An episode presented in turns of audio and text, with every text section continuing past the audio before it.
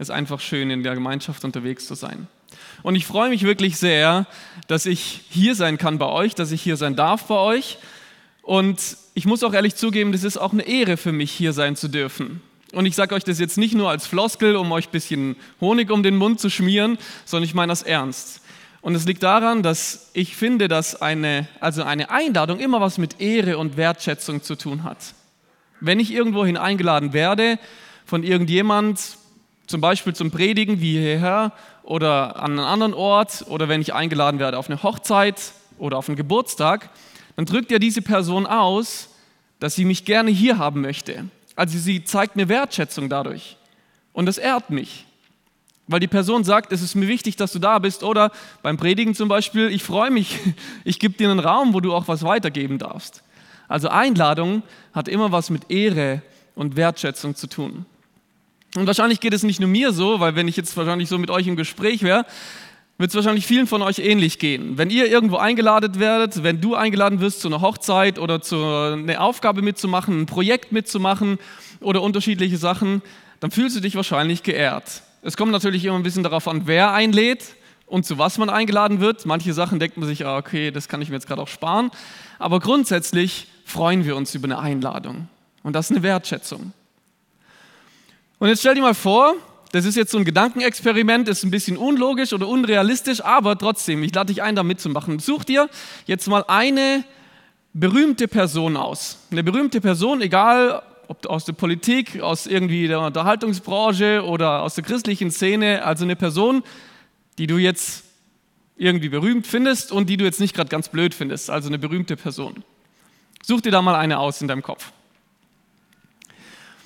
Und jetzt stell dir vor, morgen früh, du stehst auf, machst dein Frühstück und startest in den Tag, dann klingelt dein Handy oder dein Telefon und diese Person, die du dir gerade vorgestellt hast, ist am Telefon, begrüßt dich mit deinem Namen, sagt hey, jetzt kannst du deinen Namen einsetzen, hey Domi oder hey Andy, hey Samuel und sagt dann, ich möchte dich einladen zu einem Projekt oder ich möchte dich einladen zu einer Feier. Ich möchte dich einladen, dass du kommst und Zeit mit mir verbringst und etwas mit mir machst, etwas mit mir anpackst. Und dann sagt die Person zu was und erklärt es und so weiter. Ihr unterhaltet euch ein bisschen und sie legt wieder auf. Wie würde es dir da gehen? Was würdest du machen oder wie würdest du darauf reagieren? Ich vermute mal, die erste Frage, die man sich stellt, ist, warum, wie kommt die Person auf mich? Wo hat die meine Handynummer her? Datenschutz, ey. Aber wie kommt die Person auf mich und was will die denn jetzt mit mir? Aber wahrscheinlich würde man es, auch wenn man sehr überrascht wäre, irgendwie doch als Ehre empfinden, als Wertschätzung. Und wahrscheinlich würde man zu manchen Leuten gehen, zu seinen Freunden, zur Familie und sagen, hey, ich wurde da eingeladen von dieser Person und vielleicht kann man ja noch jemand mitbringen. Und wenn man dann zu der Einladung gehen würde, zu diesem Fest oder zu dem Projekt, dann würde man sich wahrscheinlich auch dementsprechend richten. Man würde vielleicht noch davor zum Friseur gehen, man würde schauen, dass man auch Zeit hat an diesem Tag, man würde sich die Zeit irgendwie einräumen. Ich weiß, dass das unrealistisch ist und dass es auch nicht morgen so sein wird. Falls es so sein wird, dann sagt mir gerne Bescheid. Vielleicht war das dann ein prophetischer Impuls hier. Ja, aber vermutlich wird es nicht so sein. Es ist nicht die Realität. Aber eine Sache, und davon bin ich überzeugt, die wir ganz oft vergessen oder die wir uns oft nicht bewusst sind, ist, dass die Realität, das Hier und Jetzt, heute, in unserem Leben, in unserer Realität, dass es eine viel krassere Einladung gibt. Aber gerade wenn wir vielleicht länger schon mit Gott unterwegs sind, dann erleben wir vielleicht diese Einladung gar nicht mehr so krass oder es wird vielleicht für uns normal. Die Bibel spricht eben von Gott, von dem Schöpfer des Himmels und der Erde. Das, was wir auch gerade vorher ge gehört haben, auch gesungen haben, es ist der Schöpfer von dieser ganzen Erde, das, was wir sehen können, der Schöpfer von uns Menschen, er hat all das geschaffen. Dieses unglaubliche, diese unglaubliche Welt und auch wie der Mensch funktioniert. Ich bin da immer wieder so fasziniert, was Gott da geschaffen hat. Und wenn er Schöpfer ist, dann ist er nicht irgendjemand, sondern ist er das mächtigste Wesen im Universum. Das ist das, wie Gott uns in der Bibel vorgestellt wird. Ein mächtiger, ein einzigartiger, ein großer Gott. Und dieser Gott, er lädt uns ein. Er lädt uns ein, an einem Projekt teilzunehmen. Er lädt dich ein, an einem Projekt dabei zu sein, weil er ein Projekt gestartet hat. Und ich weiß manchmal nicht, wie das auf uns wirkt, aber wie ich gerade schon gesagt habe, wenn wir uns, so ein Gedankenspiel reingeben und sagen, eine berühmte Person, die vielleicht 70, 80 Jahre in dieser Welt lebt, vielleicht was Gutes bewirkt, ich weiß es nicht, da würden wir es als Ehre empfinden, wenn die uns einlädt. Und wenn wir von Gott sprechen, dann findet man es manchmal normal oder kann man es vielleicht nicht glauben. Gott, der Schöpfer vom Himmel und von der Erde, er lädt uns dazu ein, ein Projekt mitzugestalten. Was ist das für ein Projekt? Die Bibel spricht ganz konkret hier von einem Projekt, das Gott aufbaut und das aber auch in Zukunft da sein wird. Und man könnte da sagen, Gott ist ein Visionär. Er hat eine Vision. Er hat eine Vision von etwas. Und diese Vision, die wird uns in der Bibel benannt und beschrieben als das Reich Gottes, als das Königreich Gottes. Er hat diese Vision vom Königreich Gottes, ein Reich, in dem Gott König ist. Das ist seine Vision. Und zu dieser Vision lädt er uns ein.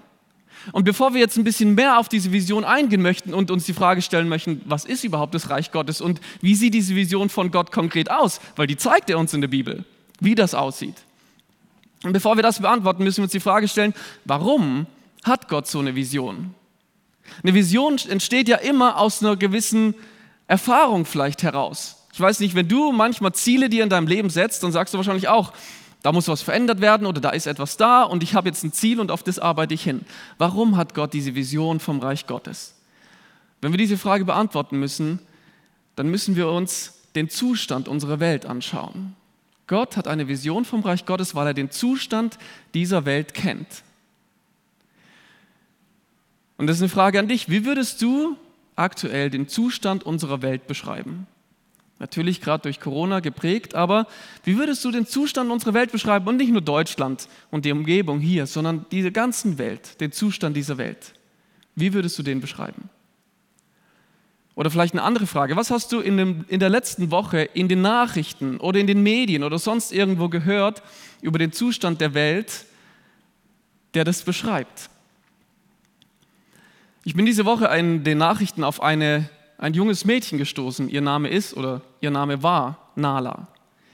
Und das ging in den Medien diese Woche rum. Nala ist ein Flüchtlingskind, war fünf Jahre alt, ist vor drei, vier Jahren geflüchtet aus Syrien mit ihrer Familie. Mehrere Kinder, Vater und Mutter. Und die, die Flucht ist so anstrengend und psychisch belastend, dass die Mutter das irgendwann mal nicht mehr geschafft hat und sie ist weggegangen. Die Mutter ist abgehauen und diese Nala hat psychische Schwierigkeiten bekommen. Mit diesen psychischen Schwierigkeiten konnte der Vater nicht mehr umgehen. Und was hat er gemacht? Er hat sie angekettet, weil sie mal abgehaut ist. Er hat sie irgendwo nachts in ein Bett gesperrt, in dem ein Käfig drumherum war, weil er nicht damit klargekommen ist. Sie hat Gewalt erlebt und sie wurde ausgehungert, vernachlässigt. Und sie ist schlussendlich daran gestorben, weil sie erstickt ist am Essen weil sie so Hunger hatte, dass sie so schnell das Essen gegessen hat, dass sie irgendwie daran erstickt ist. Das ist diese Woche in den Medien gewesen und ganz, ganz dramatisch haben das manche Leute aufgefasst und dann sagen aber andere, die das oft beobachten, sagen, das ist kein Einzelfall. Das ist der Zustand unserer Welt. Ich bekomme oft mit, hier in Deutschland, von Menschen, die systematisch ausgegrenzt und gemobbt werden, weil sie manchmal vielleicht ein bisschen anders sind die Schwierigkeiten haben in der Schule, die Hass erleben, die Feindschaft erleben. Und es macht sie oft beziehungsunfähig. Oder ich weiß nicht, ob euch das bewusst ist, aber Deutschland ist der Hauptumschlagsplatz für Menschenhandel und Prostitution in Europa. Deutschland, unser aufgeklärtes demokratisches Land, aufgebaut auf christlichen Werten, weil Prostitution legal ist, ist das der Hauptumschlagsplatz und einer der krassesten oder eine der Städte, wo das am meisten vorkommt, das ist Stuttgart.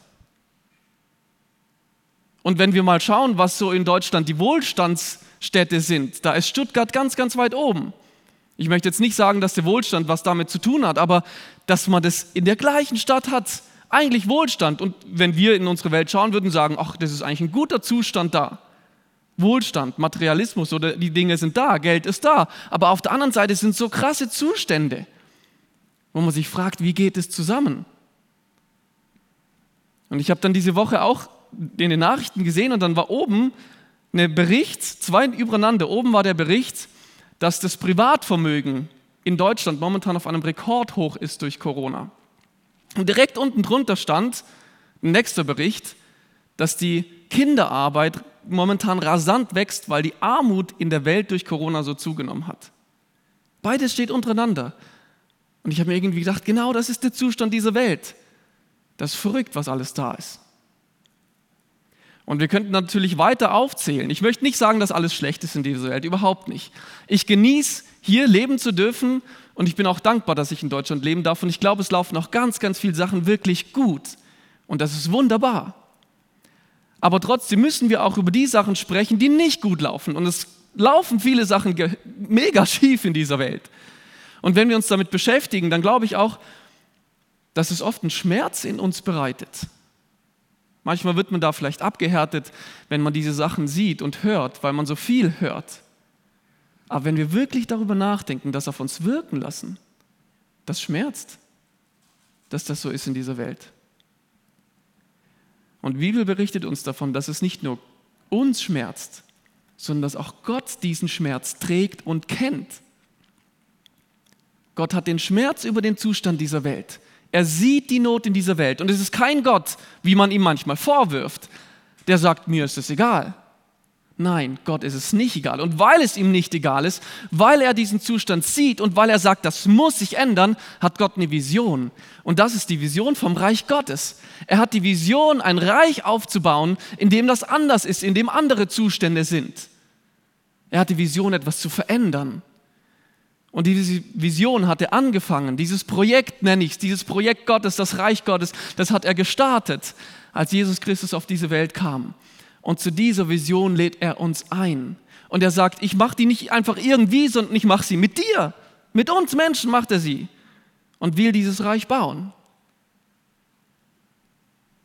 Und wenn wir in die Bibel schauen und uns die Frage stellen, ja, wie sieht denn diese Vision aus? Reich Gottes ist manchmal so ein Containerbegriff, da packen wir alles rein und sagen, okay, halt, wir wollen Reich Gottes bauen. Wie sieht es aus? Ganz konkret wird in der Bibel das Reich Gottes als Königsherrschaft von Jesus oder als Königsherrschaft Gottes beschrieben. Also Reich Gottes ist überall da, wo Gott oder wo Jesus zum König gemacht wird. Er regiert, er ist der Chef, er ist der Präsident oder wie man es auch benennen möchte. Also er gibt an und führt das Land an oder führt dieses Reich an. Und wenn man eben als, als Chef oder als Regierender Verantwortung für etwas hat, für einen Wirkungsbereich, dann ist man schlussendlich auch verantwortlich für das, was hier passiert, welche Werte in diesem Reich gelebt werden. Und wenn Jesus eben zum König gemacht wird, dann ist es nicht nur eine Floskel, sondern wenn Jesus König wird, dann verändern sich auch die Lebensumstände in diesem Reich dann verändert sich das, wie Menschen miteinander umgehen. Wenn Jesus zum König wird, das sagt uns die Bibel und davon bin ich zutiefst überzeugt, dann werden die Dinge besser. Und wie das aussieht, da möchte ich euch einfach ein paar Bibeltexte vorlesen. Gott zeigt uns seine Vision. Er hat sie uns gegeben. Und ich lade dich dazu ein, einfach diese Texte auf dich wirken zu lassen. Du kannst gerne dabei die Augen schließen oder mitlesen sie sind auch angezeigt, aber lass einfach diese Texte auf dich wirken und stell dir mal bildlich so ein bisschen vor, in deinem inneren Auge, wie das aussieht. Und ich möchte anfangen mit einem Text aus Offenbarung 21. Das ist vielleicht so eine ganz, ganz weite Vision. Das, was ganz, ganz in der Zukunft kommt. Offenbarung 21. Ich hörte eine laute Stimme vom Thron her rufen. Siehe, die Wohnung Gottes ist nun bei den Menschen. Er wird bei ihnen wohnen und sie werden sein Volk sein und Gott selbst wird bei ihnen sein. Er wird alle ihre Tränen abwischen und es wird keinen Tod und keine Trauer und kein Weinen und keinen Schmerz mehr geben. Denn die erste Welt mit ihrem ganzen Unheil ist für immer vergangen. Oder ein anderer Text aus der Bergpredigt, das die Seligpreisung. Der Bergpredigt jetzt ganz zentral ums Reich Gottes. Da sagt Jesus, glücklich sind die, die erkennen, dass sie Gott brauchen, denn ihnen wird das Himmelreich geschenkt. Glücklich sind die, die traurig sind, denn sie werden getröstet werden. Glücklich sind die Freundlichen und Bescheidenen, denn ihnen wird die ganze Erde gehören. Glücklich sind die, die nach Gerechtigkeit hungern und dürsten, denn sie werden sie im Überfluss erhalten. Glücklich sind die Barmherzigen, denn sie werden Barmherzigkeit erfahren. Glücklich sind die, die ein reines Herz haben, denn sie werden Gott sehen. Glücklich sind die, die sich um Frieden bemühen, denn sie werden Kinder Gottes genannt werden. Glücklich sind die, die verfolgt werden, weil sie in Gottes Gerechtigkeit leben, denn das Himmelreich, das Reich Gottes, wird ihnen gehören. Glücklich seid ihr, wenn ihr verspottet und verfolgt werdet und wenn Lügen über euch verbreitet werden, weil ihr mir nachfolgt. Freut euch darüber, jubelt, denn im Himmel erwartet euch eine große Belohnung. Und denkt daran, auch die Propheten sind einst verfolgt worden. Und vielleicht ein bisschen zusammenfassend, was das Reich Gottes auszeichnet, in Römer 14, Vers 17. Denn im Reich Gottes ist nicht entscheidend, was man isst oder trinkt, sondern dass man ein Leben führt in Gerechtigkeit und in Frieden und in der Freude im Heiligen Geist. Halleluja. Halleluja. Das sind drei Texte und es gibt noch viel mehr in der Bibel, die uns ein bisschen diese Vision vom Reich Gottes aufzeigen, die das ein bisschen sichtbar machen. Und ich weiß, da waren jetzt ganz viele Aspekte und ich möchte diese Aspekte noch mal wie ein bisschen herausarbeiten. Verschiedene Merkmale, Eigenschaften, die das Reich Gottes ausmachen. Ich habe sie euch auf einer Folie mitgebracht. Das Reich Gottes in der Mitte, im Zentrum und drumherum quasi die Dinge, die das ausmachen. Und da ist die Rede davon eben, dass da keine Tränen mehr sind, keine Trauer, kein Leid. Stattdessen finden wir im Reich Gottes Freundlichkeit, Gerechtigkeit, Barmherzigkeit, Menschen, die Frieden haben und Frieden untereinander leben, Treue, Ehrlichkeit, Vergebung, Großzügigkeit, Freude und ganz zentral die Liebe. Das sind verschiedene Merkmale, die das Reich Gottes beschreiben. Und auch da könnte man noch weitermachen und noch mehr darüber erzählen und noch mehr aufführen. Aber ich möchte dich fragen, stell dir mal vor, jetzt vor jeder vor deinem inneren Auge, stell dir mal unsere Welt vor oder dein Umfeld, die Dinge, über die wir gerade gesprochen haben, den Zustand dieser Welt, wenn alle Menschen, wirklich alle Menschen nach diesen Merkmalen, nach diesen Werten leben würden. Wie würde diese Welt aussehen? Das ist der Hammer, oder? Wenn ich mir das vorstelle. Eine Welt, in der man so miteinander umgeht, in der jeder so miteinander umgeht. Boah, da würde ich so gerne in dieser Welt leben, da würde ich sofort umziehen und sagen, da möchte ich Teil davon sein. Das ist die Vision vom Reich Gottes, die Gott uns gibt. Und er lädt uns dazu ein, Teil davon zu sein. Und wenn wir jetzt diese Vision sehen, dieses Schöne und uns das vorstellen, denken wir, boah, das wäre Hammer, diese Vision irgendwie da oben. Aber wenn wir dann sehen unseren Zustand der Welt hier unten irgendwie und sagen, aber Andi, das ist ja schön und gut, das entspricht aber überhaupt nicht der Realität. Und wo ist jetzt dieses Reich Gottes? Was passiert damit? Es ist eine Riesenspannung zwischen dem Zustand dieser Welt und dieser Vision von Gott. Und da kann man berechtigt fragen, was, was macht Gott oder wie baut er denn das überhaupt auf? Und ich glaube eben, dass wir als Menschen, als Christen heute in dieser Welt, wir leben in dieser Zwischenzeit. Wir leben in dieser Spannung. Und diese Spannung ist herausfordernd.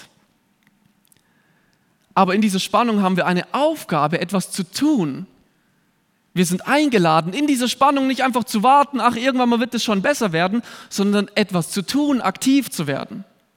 Und die Bibel beschreibt uns eben, dass das Reich Gottes schon angefangen hat in Lukas 17, Vers 21. Das ist nicht nur eine Vision, die irgendwann mal kommt, sondern es ist etwas, was schon da ist. Denn Jesus sagt hier, denn seht, das Reich Gottes ist mitten unter euch. Es ist mitten unter euch. Und das hat er nicht in Zukunft gesagt, das hat er vor 2000 Jahren gesagt.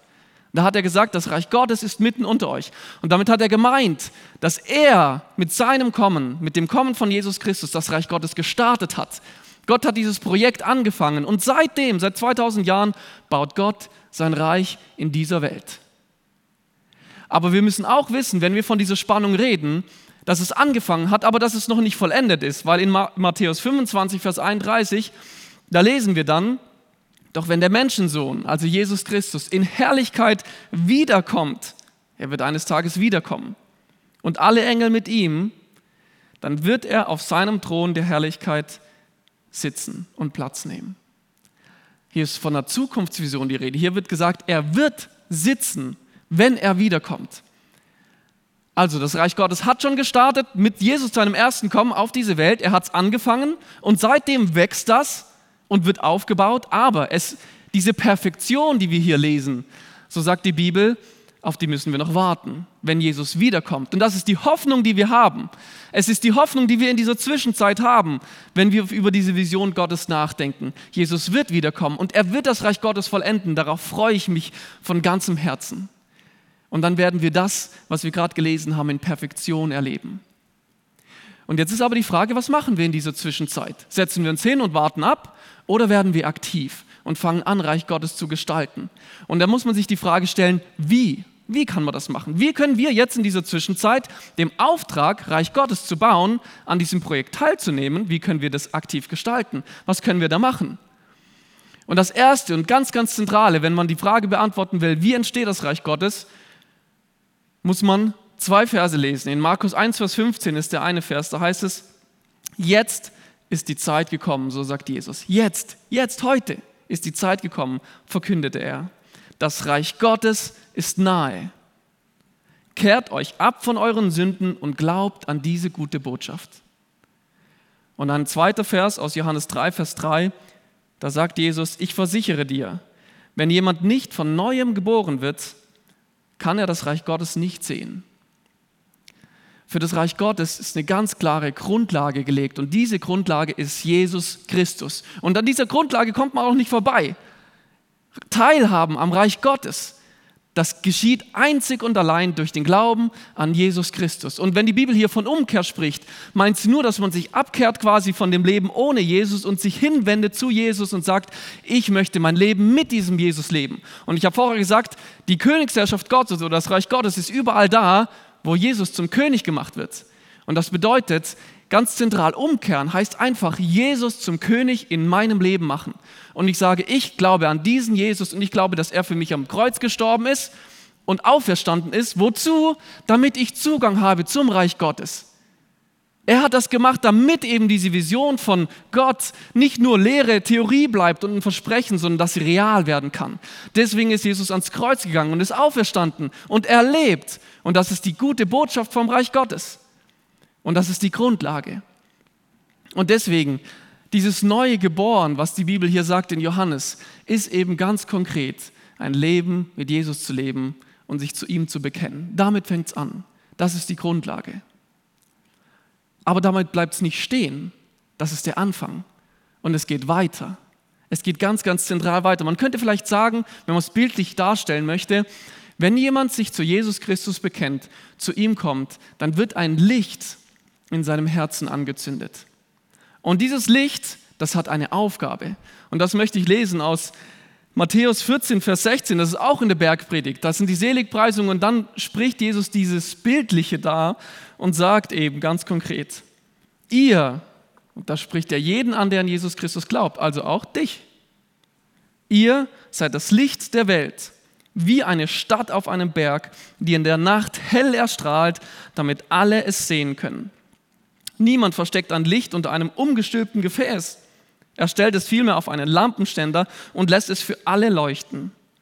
Genauso lasst eure guten Taten leuchten vor den Menschen, damit alle sie sehen können und euren Vater im Himmel rühmen. Hier wird ganz zentral dieses Lichtbeispiel gegeben und es wird gesagt, hey, das Licht, das du hast durch Jesus Christus, wenn du an diese Botschaft vom Reich Gottes glaubst, an dieses Licht, dann ist das nicht ein Licht, das unter ein Gefäß gepackt werden soll, sondern dieses Licht soll leuchten und es ist was Aktives. Es soll sichtbar werden. Und was ist, wenn es dunkel ist? Es wird irgendwo ein Licht angezündet, dann erhält sich etwas. Und das ist ein Symbol eben für das, was im Reich Gottes passiert. Wenn wir diesen Zustand dieser Welt als dunkel beschreiben, dann sagen wir, sagt die Bibel, das Reich Gottes bringt Licht hinein. Und wie funktioniert es ganz konkret? Und da möchte ich vielleicht das ein bisschen aufzeigen, wie mit so einem man könnte das auch bildlich darstellen mit so Kreisen hier. Also wenn man sagt, unser Leben besteht aus mehreren Kreisen. Und diese Kreise, die hier sind, ich habe die bewusst nicht benannt, das sind wie die Wirkungsbereiche in unserem Leben oder Verantwortungsbereiche. Überall da, wo ich Einfluss habe. Und das ist natürlich ganz zentral mein Leben in der Mitte, meine Persönlichkeit, wie ich meinen Alltag gestalte, aber dann auch meine Familie, meine Herkunftsfamilie, aus der ich komme, meine Ehe oder Partnerschaft oder die Familie, die ich gründe oder gegründet habe, meine Freunde, meine Nachbarn ist ein Kreis, dann ist mein Arbeitsumfeld ein Kreis, dann ist ein Kreis die Gemeinde, in der ich hier bin, zum Beispiel die Kirche Lindenwiese ist ein Umfeld, in dem ich bin, oder die politische Gemeinde, oder ganz Deutschland. Also je weiter man weggeht quasi, desto größer werden natürlich die Bereiche. Und je weiter man weggeht, desto weniger ist auch wahrscheinlich der Einfluss da. Aber jeder von uns hat um sich herum wie solche Wirkungsbereiche, Wirkungskreise. Und ich habe das bewusst nicht benannt, weil es bei jedem von uns anders aussieht. Wenn du das jetzt selber reinschreiben würdest, dann könntest du ganz konkret benennen, was sind meine Wirkungsbereiche. Und dieses Prinzip hier, was dargestellt wird vom Licht, ist, dass quasi durch Jesus ein Licht angezündet wird, hier in der Mitte in meinem Herzen. Und da soll jetzt kein Gefäß drüber gemacht werden, dass die Wirkungsbereiche davon nichts mitbekommen, sondern dieses Licht soll leuchten und soll hinausgehen in diese Wirkungsbereiche. Und es fängt vielleicht klein an und dann wächst es. Es wird immer größer und es geht in den Wirkungsbereich und in den Wirkungsbereich und immer so weiter. Und je nachdem, was entsteht, man weiß es nicht genau. Das ist Reich Gottes. Und Jesus vergleicht es in der Bibel nochmal mit etwas anderem, und zwar mit dem Gleichnis vom Senfkorn. Er spricht mit Gleichnissen, mit Vergleichen über das Reich Gottes und dann sagt, hey, das Reich Gottes ist wie ein Senfkorn, das eingepflanzt wird und es ist das kleinste oder eins der kleinsten unter den Körnern. Und es wird aber zu, einem zu einer großen Pflanze. Es wächst. So entsteht Reich Gottes allgemein in unserer Welt. Es wächst, aber es entsteht auch in deinem und in meinem Leben so. Es wächst und es soll wachsen. Und es darf immer weitergehen, ganz zentral hier nach außen, diese Wirkungsbereiche. Das Licht soll leuchten, soll größer werden. Und an dieser Stelle, glaube ich, und das muss man auch ganz bewusst benennen, kann man wie von zwei Seiten vom Pferd runterfallen. Auf der einen Seite falle ich runter, wenn ich die Betonung im christlichen Glauben nur auf diese Mitte lege und sage, es geht nur darum, die Rettung in Jesus Christus zu haben und dann war es das. Hauptsache, ich bin gerettet, ich habe das Ticket für den Himmel und dann komme ich da irgendwann mal hin, die Welt geht eh unter, ist ja alles schlecht hier und wenn Jesus wiederkommt, bin ich dabei. Das ist das Haupt, die Hauptsache. Aber dann das zu leben und aktiv in diese Welt reinzutragen, da bleibt man vielleicht manchmal stehen. Ich übertreibe jetzt, aber das ist die eine Seite, auf der ich runterfallen kann. Und ich kann auch auf der anderen Seite runterfallen, indem man sagt, und das machen vielleicht auch manche Christen, ach, das Ganze mit Jesus, ah, das ist ja gar nicht so wichtig. Ah, ob der wirklich da auferstanden ist, ist doch eher nur symbolisch gemeint. Und das mit dem Kreuz und Rettung und so, ach, das klingt immer so dramatisch. Ach, Jesus will uns doch viel mehr sagen, wie wir leben sollen. Und dass wir etwas Besseres in diese Welt tragen sollen. Und dass wir einfach jetzt die Welt schöner machen. An sich ist es ein guter Ansatz, aber da fehlt das, die Grundlage, was ganz Entscheidendes. Es fehlt, dass es Jesus Christus braucht, um unser Leben zu verändern, damit wir veränderte Menschen anfangen, diese Welt zu verändern. Und deswegen muss ich auf dem Pferd sitzen bleiben und sagen, das gehört ganz konkret dazu, die Botschaft vom Reich Gottes anzunehmen und das ist Jesus Christus, an ihn zu glauben und jetzt anzufangen, diese Botschaft vom Reich Gottes in Worten und in Taten in diese Welt zu tragen. So entsteht Reich Gottes. Die Botschaft von Jesus wird durch Wort und Tat in dieser Welt getragen. Und das entsteht wie ein Licht, es zieht Kreise. Und ihr lebt hier am Bodensee und wenn man an einem See ist und einen Stein ins Wasser fallen lässt oder reinschmeißt, natürlich, wenn viele Wellen da sind, sieht man es nicht so gut, aber wenn es ruhig ist, dann sieht man, wie dieser Stein Kreise zieht oder diese, diese Wellen drumherum entstehen. Und genau so funktioniert es hier ja auch. Es entstehen kleine Wellen, entsteht ein kleiner Einfluss. Und wenn ein ganz ruhiges Gewässer ist und man überall Steine reinwirft, also ganz viele Menschen bekommen dieses Licht in ihr Herz, was entsteht dann? Dann entsteht richtig Bewegung in diesem See. So entsteht Reich Gottes. Menschen kommen zum Glauben an Jesus Christus und fangen an, ihr Leben konkret und aktiv zu verändern. Und ich wünsche mir das. Ich wünsche mir das auch für mein Leben. Vorher wurde mir die Frage gestellt, ja, wie bin ich dazu gekommen, dass ich jetzt auch Jugendpastor und auf die Bibelschule gegangen bin und jetzt Jugendpastor geworden bin.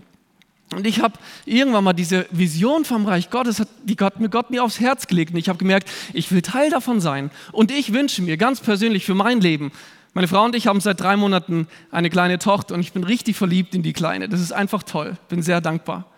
Und ich habe jetzt in der Vorbereitung für die Predigt meiner Frau gesagt, Schatz, ich möchte, ich wünsche mir, dass Viola, unsere Tochter, in unserer Familie Reich Gottes erlebt. Ich wünsche mir, dass sie, wenn sie 18, 19 ist, irgendwann mal zurückblickt und sagen kann, doch, in meiner Familie habe ich ein Bruchstück vom Reich Gottes erlebt. Ich weiß, ich werde Fehler machen, ich, ich werde sie verletzen, werde Dinge machen, die überhaupt nicht dem Reich Gottes entsprechen, weil ich Mensch bin und weil es noch nicht perfekt ist. Auch ich nicht. Aber ich möchte, das, das habe ich als Vision. Das ist die Vision Gottes, die ich als Vision für meine Familie setze und sage, ich will in meiner Familie nach diesen Werten leben, nach diesen Merkmalen, die dort in der Bibel gekennzeichnet sind. Und die sollen mich prägen und die sollen meine Familie prägen. Und genauso wünsche ich mir für meinen weiteren Wirkungsbereich, ich als Jugendpastor in der Gemeinde in Neuhütten, ich wünsche mir für die Gemeinde in Neuhütten und für das Umfeld dort, dass immer mehr Menschen, dass massenhaft Menschen zum Glauben an Jesus Christus kommen und erkennen, wer Jesus ist und dann anfangen, in ihrer Umgebung etwas zu verändern. Und so die Welt irgendwo ein Stück weit besser wird. Zustände sich verändern. Das wünsche ich mir. Und da frage ich mich jetzt ganz konkret, wie sehen wir als Christen unsere Aufgabe in dieser Welt? Wie siehst du deine Aufgabe in dieser Welt? Ich möchte es vielleicht, und das klingt jetzt ein bisschen kritisch und ein bisschen hart, aber manchmal kommt es mir vor, als ist für uns Christen in Deutschland der christliche Glaube wie so die Kirsche auf der Torte. Die Torte ist mein schönes Leben, das allgemein ganz gut ist. Natürlich, jeder hat irgendwo Schwierigkeiten, aber in Deutschland geht es uns verhältnismäßig sehr gut. Und dann kommt noch der christliche Glaube on top. Da habe ich gute Werte, ich habe vielleicht eine Gemeinde, in die ich sonntags gehen kann, das ist ganz nett. Und irgendwie ist es ganz schön, das zu haben. Die Bibel sagt uns, der christliche Glaube ist nicht nur die Kirsche auf der Torte, es ist die ganze Torte, es ist der ganze Kuchen. Und ich kann Teil von diesem Kuchen sein, indem ich mein Leben einsetze für Jesus. Und ich habe dann ein Gespräch gehabt mit einer jungen Dame aus, aus unserer Jugend äh, vor zwei, drei Wochen. Und sie hat zu mir gesagt, Andi, eigentlich, eigentlich glaube ich schon lang an Jesus und ich will mit ihm leben. Aber erst letztes Jahr im August ist ihr bewusst geworden, durch ein paar Videos, die sie angeschaut hat, dass es irgendwie so nebenher gelaufen ist. Und sie hat gesagt, da geht es ja um mehr, da geht es ja um das Reich Gottes, da geht es ja darum, mitzugestalten, dieses Projekt aufzubauen, das Leben, das, was ich habe, das, was ich bin, einzusetzen für diesen Gott. Und sie hat gesagt, ich will mein Leben für diesen Jesus leben und ihn in mein Leben in seinen Dienst stellen. Und ich finde es eben so stark, wie sie das ausgedrückt hat. Und ich glaube, genau das ist Reich Gottes, das anzunehmen, aber dann auch einen Schritt weiter zu gehen und zu sagen, Gott, hier ist mein Leben. So wie wir es vorher in dem Lied gesungen haben. Ich bin dein und ich gebe dir mein Leben und ich möchte, dass du mein Leben gebrauchst, um Reich Gottes zu bauen. Weil was gibt es Besseres, als am Ende des Lebens zurückzuschauen und zu sagen, boah, ich habe mein Leben für etwas eingesetzt, das e eingesetzt für etwas, das ewig Bestand hat, das weitergeht, für diese Vision. Und ich möchte es nicht irgendwie als Druck oder als man muss das machen, sondern ich möchte jetzt den Bezug zur Einleitung bringen, was ich gesagt habe. Es ist eine Ehre, von jemand eingeladen zu werden, an etwas teilzuhaben. Und davon bin ich zutiefst überzeugt. Es ist eine Ehre, Teil vom Reich Gottes zu sein. Gott, der Schöpfer des Himmels und des Universums und dieser Welt, er lädt dich persönlich dazu ein, Teil von diesem Projekt zu sein. Und damit drückt er dir Wertschätzung aus. Er sagt, ich will dich dabei haben. Er sagt, ich möchte, dass du Teil davon bist, weil er Interesse an uns hat. Und da frage ich mich manchmal, ich, Andi, was kann ich denn da machen? Wie kommt denn Gott auf mich? Ich weiß es manchmal nicht. Aber ich weiß, dass er es will. Und das macht mich glücklich. Und da sage ich, da will ich dabei sein. Diese Chance will ich nicht verpassen. Wie geht das ganz konkret? Wie kann man das machen? Wie können wir, wie kannst du ganz konkret Reich Gottes bauen? Und das habe ich schon gesagt. Es fängt an, Jesus anzunehmen, zu sagen, ich glaube an ihn. Und dann ganz bewusst die, das ist wie manchmal vielleicht nochmal so eine zweite bewusste Entscheidung zu sagen, ich möchte mein Leben für Jesus leben und für dieses Projekt einsetzen. Und dann, und dazu lade ich dich ein, jetzt nachher in der Lobpreiszeit, nach der Predigt oder heute Nachmittag, nimm dir die Zeit dazu. Lass das nicht wieder vergessen.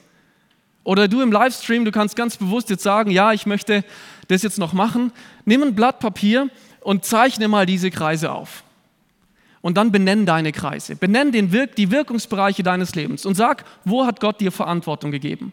Wo hat Gott dir diesen Wirkungsbereich gegeben, in dem du ganz konkret wirken kannst? Schreib das auf. Und dann geh mit diesem Blatt quasi ins Gebet und sag Gott, gib mir den Auftrag, wo und wie kann ich jetzt hier was tun? Und das ist auch was Entscheidendes. Reich Gottes entsteht immer, immer aus der Begegnung mit Jesus Christus heraus. Es braucht Gebet. Es braucht die Zeit mit unserem Chef. Als Mitarbeiter muss ich wissen, was ich tun soll. Wenn unser Chef da ist, muss ich hingehen und sagen, Jesus, wo ist dein Auftrag für mich? Was soll ich tun? Was kann ich tun? Also Reich Gottes, auch in deinem Wirkungsbereich, entsteht immer aus der Begegnung mit Jesus heraus. Und dann heißt es, zu Gott zu gehen, diese Bereitschaft zu haben, diese Wirkungsbereiche zu nutzen, um Reich Gottes zu bauen und dann aber auch aktiv zu werden. Denn es gibt noch einen anderen Vers in Korinther 4, Vers 1. Korinther 4, Vers 20, da heißt es denn, denn das Reich Gottes besteht nicht nur durch die Worte, mit denen wir davon reden, es lebt durch die Kraft Gottes. Hier wird gesagt, Reich Gottes ist etwas Aktives, nicht nur was Passives. Ich tue etwas. Ich rede nicht nur theoretisch davon, ich, werd, ich handle. Aber es ist kein bloßer Aktionismus, irgendwas halt zu machen, damit was gemacht ist, sondern hier ist von der Kraft Gottes die Rede. Und die Kraft Gottes in der, in der Bibel, die wird auch bezeichnet und die wird ganz oft für den Heiligen Geist verwendet. Und auch hier ist der Ausdruck, dass der Heilige Geist das bewirkt. Also aus der Begegnung mit Jesus heraus fange ich an, etwas im Reich Gottes zu tun. Und oft sagt man, ja, ich weiß gar nicht, ob ich das kann. Kann ich das überhaupt? Bin ich dazu fähig? Gott beruft nicht die Fähigen, er befähigt die Berufenen. Und berufen ist jeder von uns. Du bist berufen, Reich Gottes zu bauen. Jeder, ausnahmslos. Egal, was wir für eine Vergangenheit haben oder egal, was momentan auf uns lastet auf unserem Leben, wir sind alle eingeladen und berufen, Reich Gottes zu bauen. Aktiv zu werden. Aus dieser Begegnung mit Jesus heraus.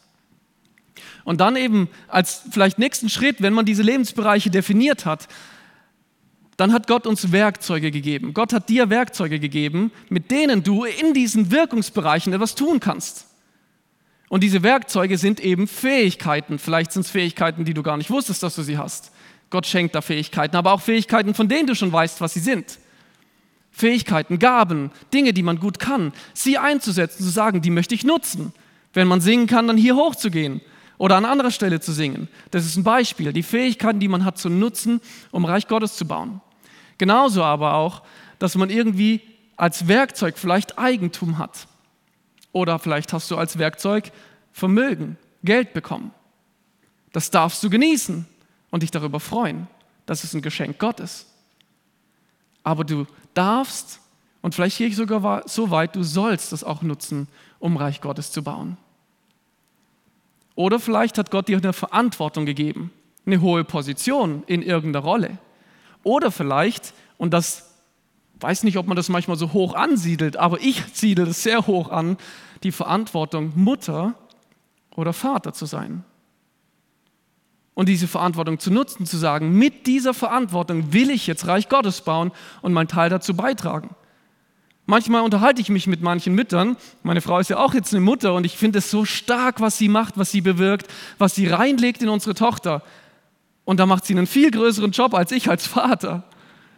Und manchmal rede ich mit Leuten in der Gemeinde, mit Müttern, die sagen, oh ja, ich würde ja so gern mehr in der Gemeinde machen und oh, ich habe keine Zeit, weil das ist so stressig mit Kindern. Dann denke ich mir, nein, das ist doch gerade richtig, dass du da bist und bei deinen Kindern Reich Gottes baust und ihnen diese Botschaft weitergibst. Das ist ein Dienst am Reich Gottes, das gut zu machen. Also das sind alles Werkzeuge und man kann jetzt noch mehr aufzählen. Das sind Werkzeuge, die Gott uns gibt, die Gott dir gibt, um in diesem Bereich zu wirken. Und ganz praktisch, jetzt hier vor Ort, heißt das eben, dass man in der Kirche Lindenwiese zum Beispiel seine Gaben einbringt.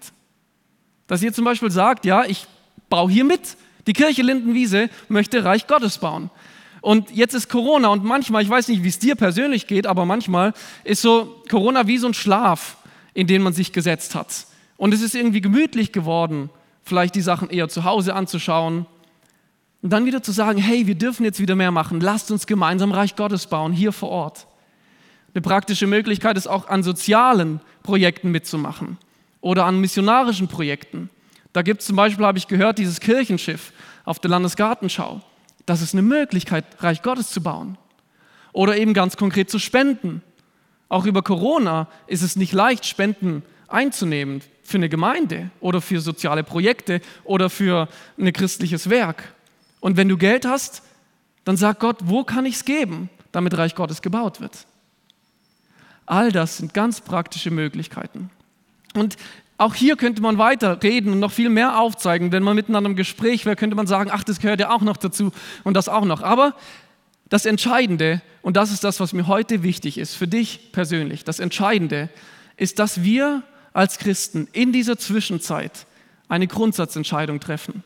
Und diese Grundsatzentscheidung heißt, ich will Teil von Gottes Projekt sein.